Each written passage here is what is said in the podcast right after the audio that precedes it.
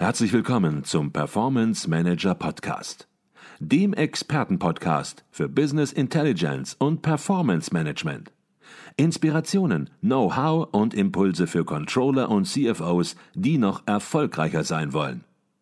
Ihr heutiger Gastgeber Peter Blum.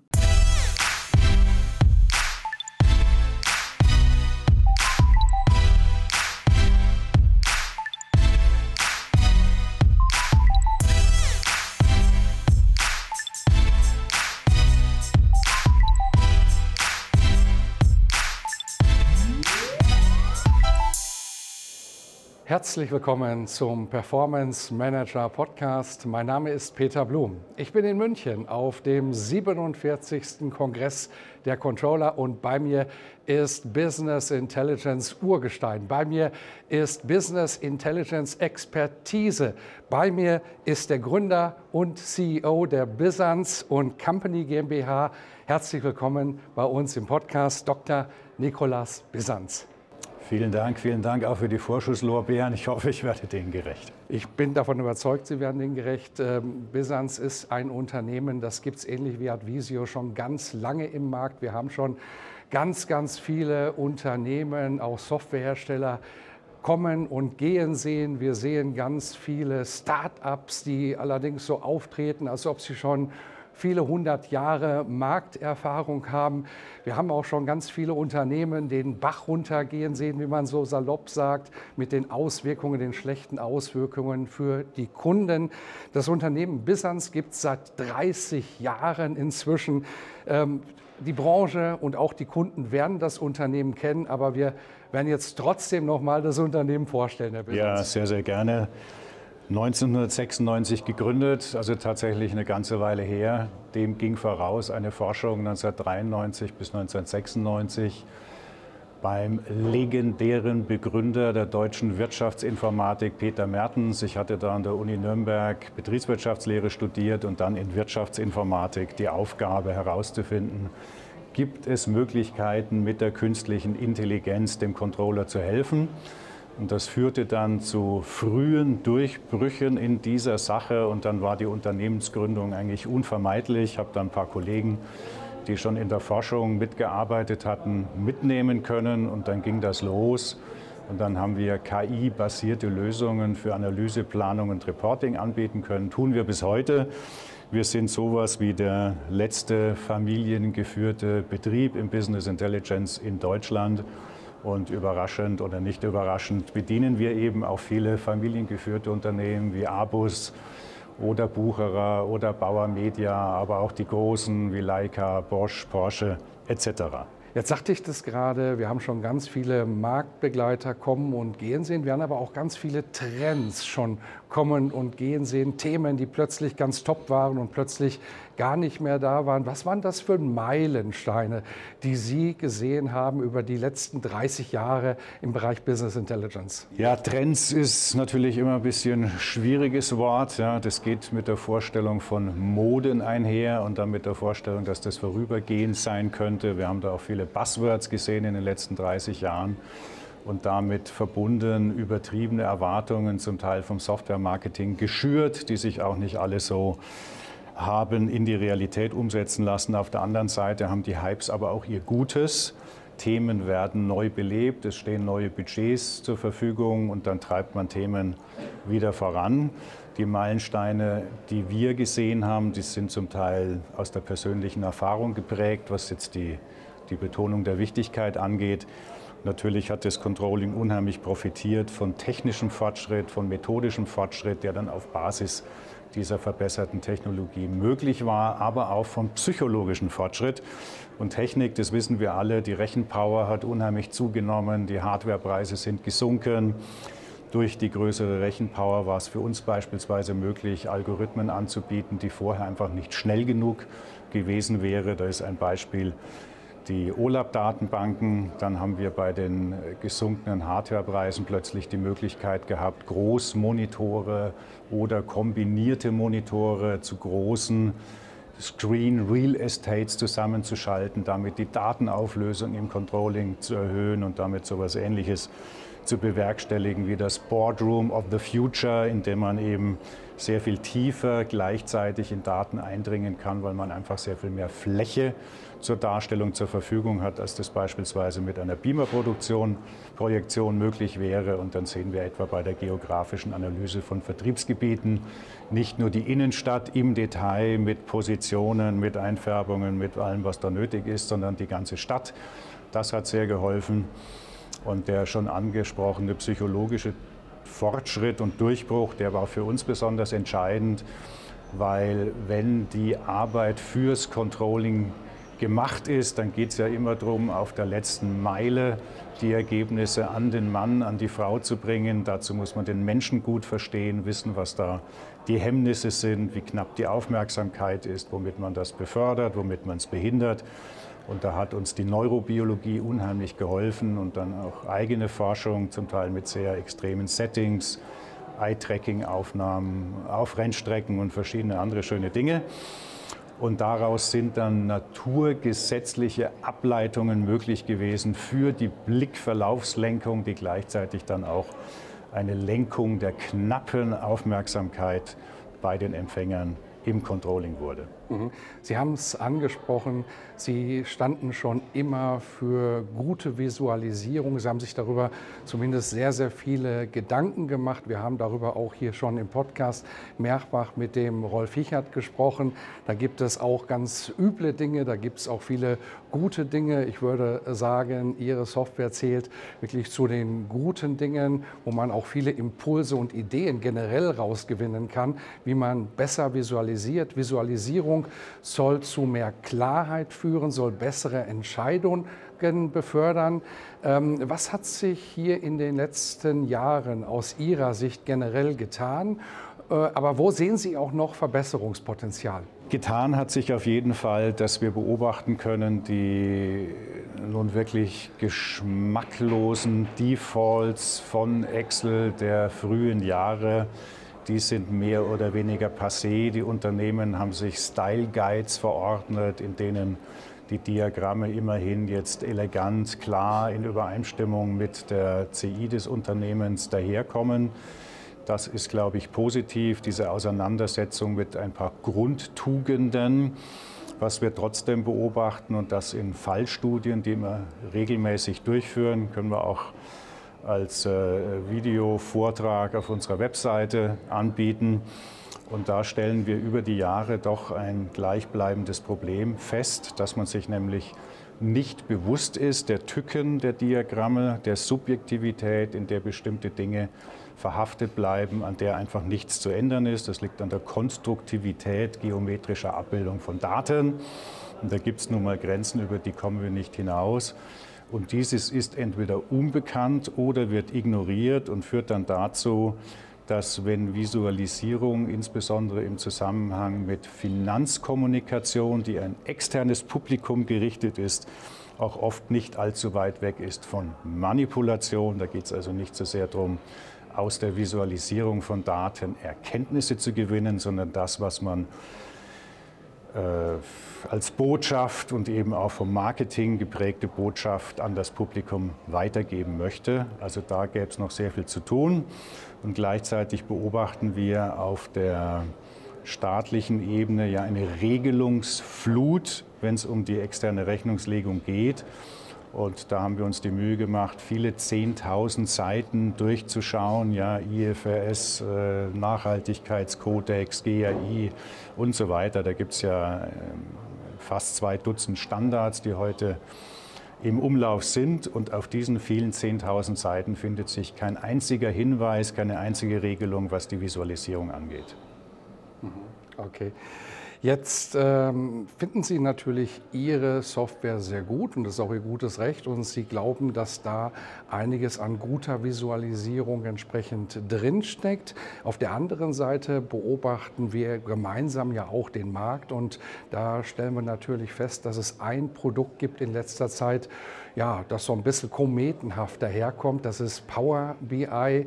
Und ähm, manchmal hat man das Gefühl, hier werden auch Fehler wiederholt, die vielleicht vor 20 Jahren schon gemacht worden sind im Angang mit Projekten. Auf der anderen Seite ist es natürlich auch eine ja, nette, eine gute Software vielleicht sogar.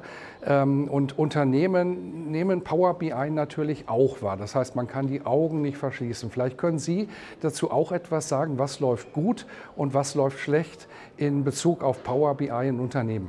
Ja, also meine persönliche Wahrnehmung ist, Power BI hat erstmal wieder richtig Schwung in die Bude gebracht. Ja, es beschäftigen sich jetzt nochmals mehr Personen im Unternehmen mit Daten.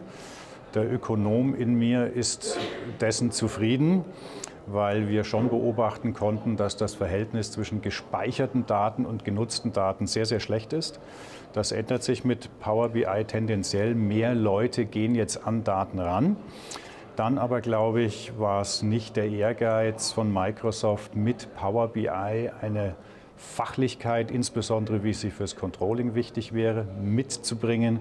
Genauso wenig ist man über das hinausgegangen, was man schon in Excel getan hat, was die Integrität von Diagrammen angeht. Die sind nach wie vor so integer, wie der Anwender in der Lage ist, sie integer zu machen.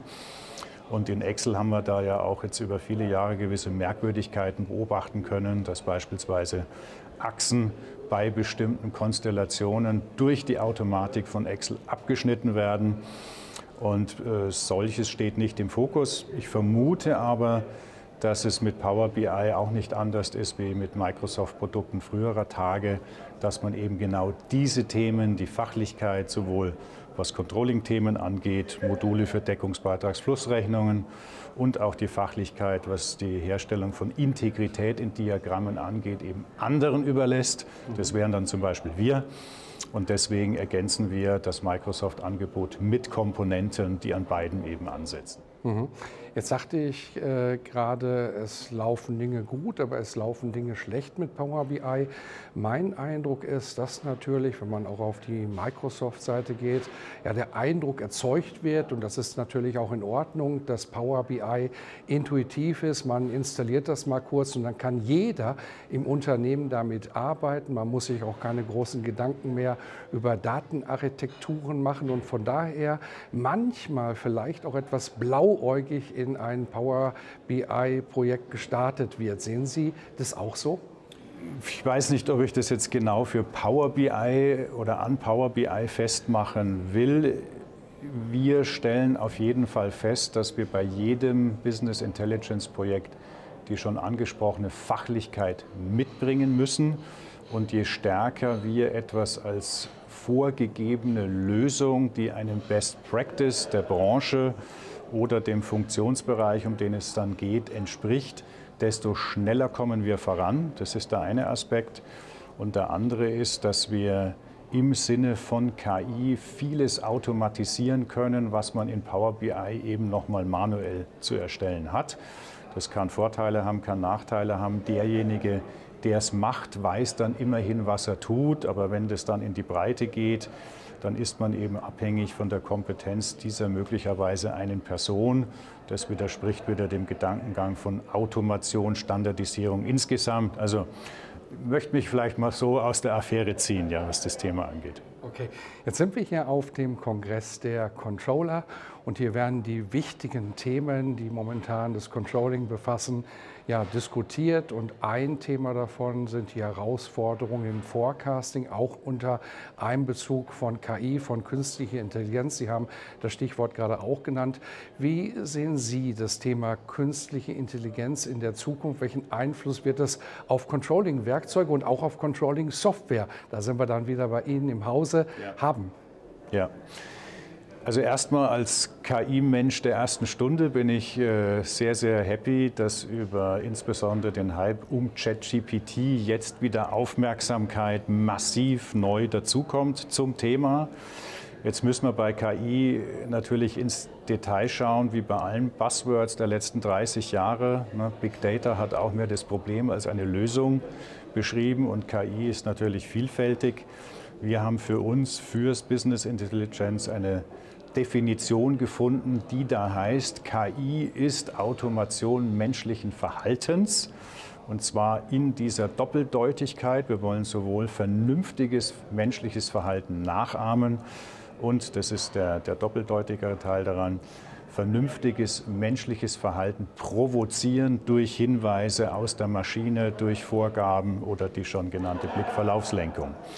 Und vor dem Hintergrund dieser Definition konnten wir erhebliche Fortschritte beobachten, selber auch befördern, was die Automation von Modellierung, Auswertung, Visualisierung, Beobachtung, Wahrnehmung, Bedienung angeht. Was jetzt neu ist und wo wir jetzt eben genau hinschauen müssen, ist, ChatGPT und ähnliche Technologien haben jetzt zur Automation der Versprachlichung massiv Fortschritte beigetragen. Und jetzt stellt sich fürs Controlling die Frage, wo kann da Sprache eine Rolle spielen? Der Rohstoff des Controllings ist erstmal weniger die Sprache als die Zahl. Die Zahl muss exakt sein. Die Sprache hat Interpretationsspielräume schon in der Anfrage und dann aber auch in der Ausgabe. Und da gilt es jetzt eben, die Punkte zu finden, wo wir Controlling mit Sprache und Zahl bzw. Kombinationen davon vorwärts bringen. Das ist höchst spannend, begeistert uns, hält uns in Atem, natürlich nicht ohne Tücken. Mhm. Da würde ich jetzt gerne ein bisschen konkreter nachfragen. Wenn man Software entwickelt, dann hat man natürlich auch sowas wie eine Roadmap. Man priorisiert Dinge, man depriorisiert andere Dinge. Wie sieht es bei Ihnen in Sachen KI aus? Wie sieht da Ihre Roadmap aus? Ja. Also der erste Schritt wird sein, den natürlich sprachlichen Zugang zur BI eben jetzt angetrieben von Durchbrüchen von ChatGPT und anderen voranzubringen. Man wird ChatGPT möglicherweise dabei nutzen, aber auch ganz andere Mechanismen, tatsächlich auch klassische Programmierung, auf jeden Fall aber immer befördert durch den Hype und den Schwung, den ChatGPT jetzt hier mitbringt. Dann wird ein Schritt sein, eine Lücke jetzt besser zu schließen, die es immer schon gegeben hat wenn wir Kundenerfolge messen und haben dann aber nicht im Blick, was uns eigentlich an sprachlicher Information zur Verfügung stehen würde, um die Kundenbeziehung Beziehung als, als 360-Grad-Blick wahrzunehmen, dann würden uns etwa äh, die E-Mails fehlen, die er uns wütend geschrieben hat, weil er nicht zufrieden ist mit irgendetwas.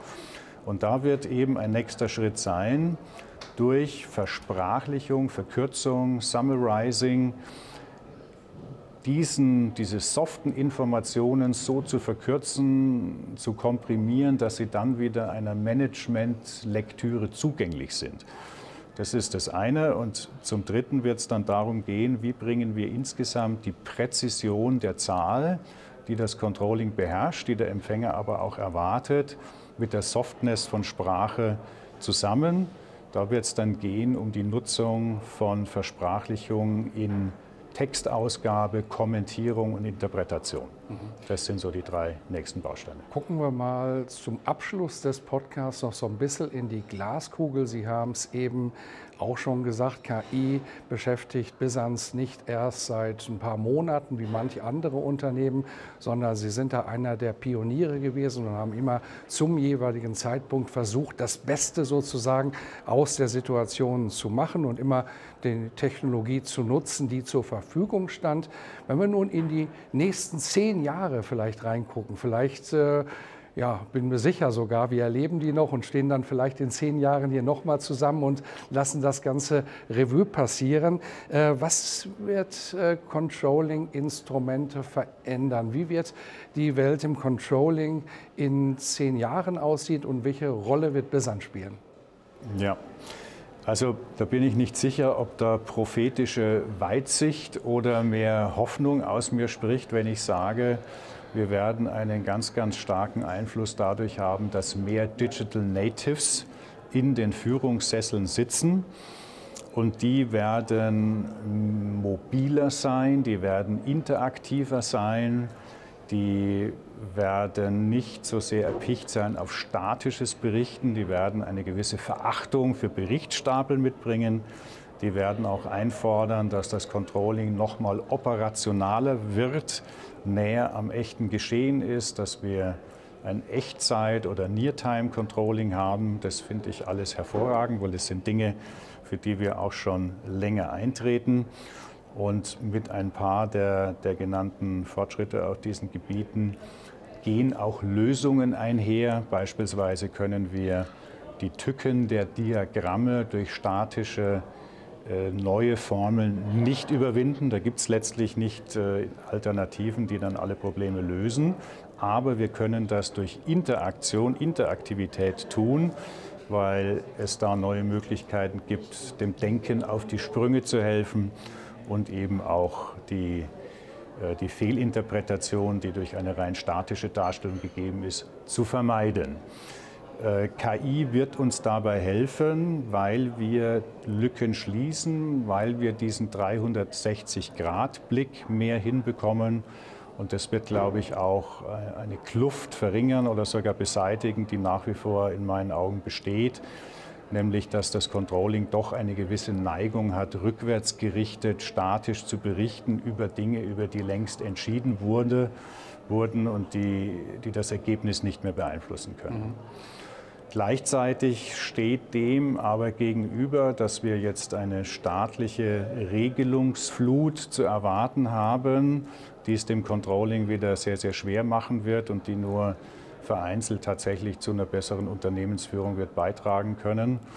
Und diese Komplexität geht wiederum einher mit einer zunehmenden Geschwindigkeit. Ja, heute kaufen ja äh, zumindest Konzerne in großer Geschwindigkeit, Unternehmen hinzu, die Halbwertszeit von Organisationsstrukturen und dem, was dranhängt, Kostenstellen etc., die wird immer geringer. Dadurch muss das Controlling auch vor diesem Hintergrund dynamischer und schneller werden. Das wiederum wird äh, die Idee der Automation voranbringen und da sehen wir uns eben, dass wir da ganz, ganz vorne sind, Dinge zu automatisieren. Mhm. Eins können wir festhalten, es bleibt spannend, es bleibt spannend für Business, es bleibt spannend für alle Controllerinnen und Controller. Neue Herausforderungen brauchen Antworten. Sie werden auch Antworten geben als Softwarehersteller. Und vielleicht warten wir auch gar nicht zehn Jahre, sondern machen in fünf Jahren mal einen Zwischenstand, wo wir stehen und was sich bis dahin verändert hat. Das war Dr. Nikolas Bissans, Gründer und CEO der Bissans Company GmbH. Herzlichen Dank für Ihren Beitrag. Vielen Dank, Herr Blum. Danke sehr.